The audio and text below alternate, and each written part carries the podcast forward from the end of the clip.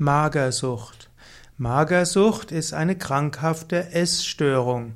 Magersucht wird auch bezeichnet als Anorexie oder Anorexia nervosa. Magersucht äh, beginnt meistens bei Mädchen in der Pubertät. Manchmal taucht sie auch auf bei Mädchen vor der Pubertät, seltener bei Jungen und manchmal werden auch erwachsene Frauen oder Männer magersüchtig. Es gibt verschiedene Faktoren, die zur Magersucht führen können. Zum einen gibt es psychische, familiäre und gesellschaftliche Einflüsse. Natürlich braucht es auch eine besondere Empfänglichkeit für diese Essstörung. Da gibt es eventuell sogar eine erbliche Komponente, es gibt aber auch noch andere Komponenten. Insbesondere in einer Gesellschaft, in der hm, es sehr erwünscht ist, schlank zu sein, es spielt Magersucht eine besondere Rolle. Magersucht ist aber auch eine, eine Körperschemastörung. Das heißt, wer magersüchtig ist, nimmt den eigenen Körper als zu dick wahr, obgleich er oder insbesondere sie längst schon zu dünn ist. Magersucht ist auch eine Art Kontrollzwang. Es gibt ein, ein, die, den Wunsch, das Gewicht zu kontrollieren und das, dadurch hebt sich auch der Selbstwert, dass man in der Lage ist, auf Nahrung zu verzichten. Magersucht ist eine Form der, der Steuerung der Emotionen, die nicht gesund ist. Im Grunde genommen kann man sagen, jede Form von Sucht und jede, auch jede Form von Essstörung ist auch eine Form der Emotionssteuerung auf eine Weise, die nicht gesund ist. Und so steht zur Behandlung der Magersucht auch im Vordergrund, dass äh, die, die betreffende junge Frau lernen kann und sollte, wie sie mit ihren Emotionen anders umgeht. Yoga und Magersucht. Yoga kann in der Behandlung von Magersucht ein zusätzliches Element sein. Typischerweise hm, brauchen Frauen oder auch Männer mit Magersucht, mit Anorexia eine kombinierte Behandlung. Es braucht Psychotherapie, es braucht Ernährungskunde und Yoga kann eben auch helfen. Yoga hilft nämlich, das Körpergefühl zu verbessern und ein gestörtes Selbstbild wieder zu verändern, indem der Mensch seinen Körper angenehm wahrnimmt, kann der Mensch dann lernen, auch mit seinem Körper freundlicher umzugehen.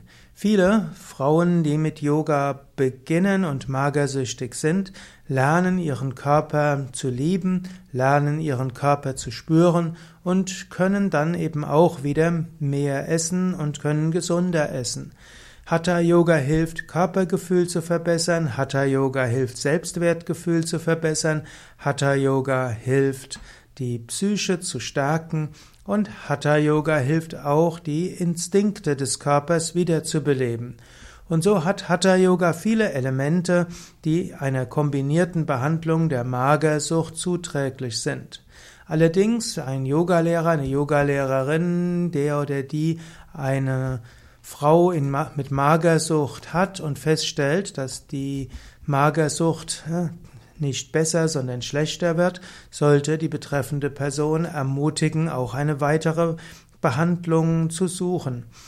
Wenn aber die Behand wenn aber Yoga allein schon hilft, dass der betreffende Mensch wieder mehr Gewicht bekommt, glücklicher aussieht und Energie bekommt, dann kann das ein Zeichen sein, dass manchmal eben auch Yoga allein Magersucht ja letztlich lindern hilft oder hilft überhaupt nachher die Kraft zu bekommen, eine weitere psychotherapeutische Behandlung zu suchen.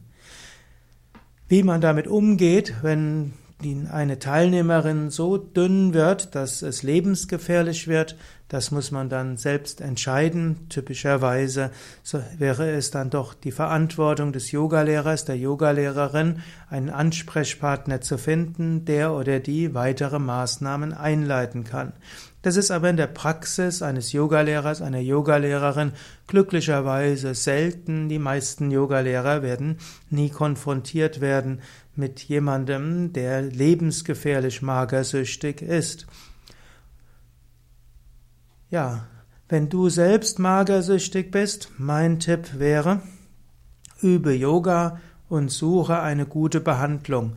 Und wenn dir die bisherigen Psychotherapien nicht geholfen haben, dann suche eben einen anderen Psychotherapeuten. Wenn dir die eine Psychotherapie nicht zugesagt hat, heißt das nicht, dass du nicht für Psychotherapie geeignet bist.